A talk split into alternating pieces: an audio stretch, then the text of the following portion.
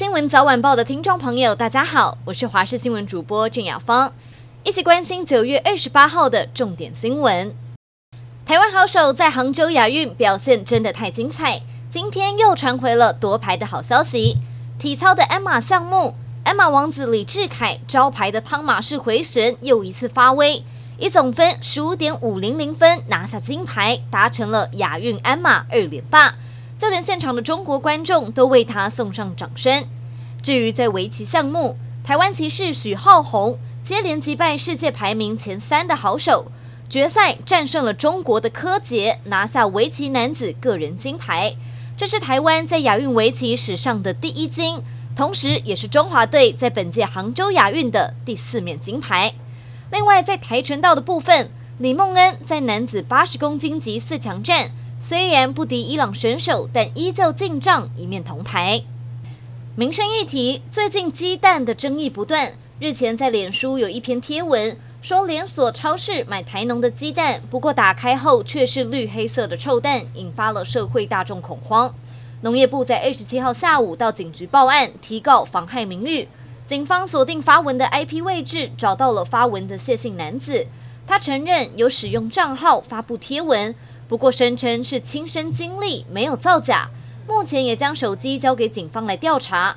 不过在台北市，也有一位杨先生买到坏掉的蛋，一打开呈现黑色液体，让他吓得赶紧录影搜证。诈骗手法层出不穷，我国成立打诈国家队，但比较去年跟今年同期，诈骗案件反而增加了百分之二十一。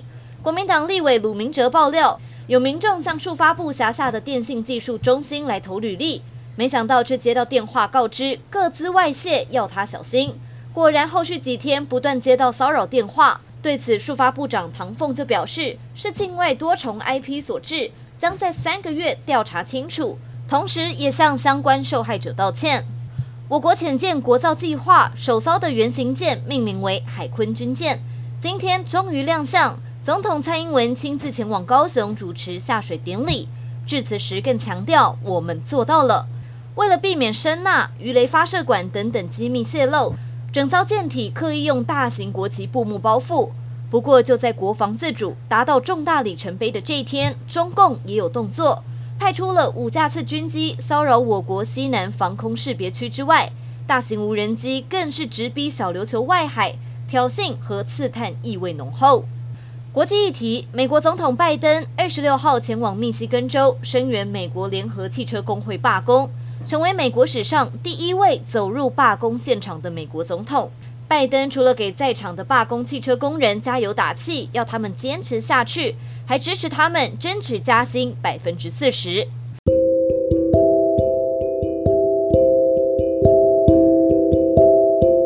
以上就是这一节的新闻内容，非常感谢您的收听，我们下次再会。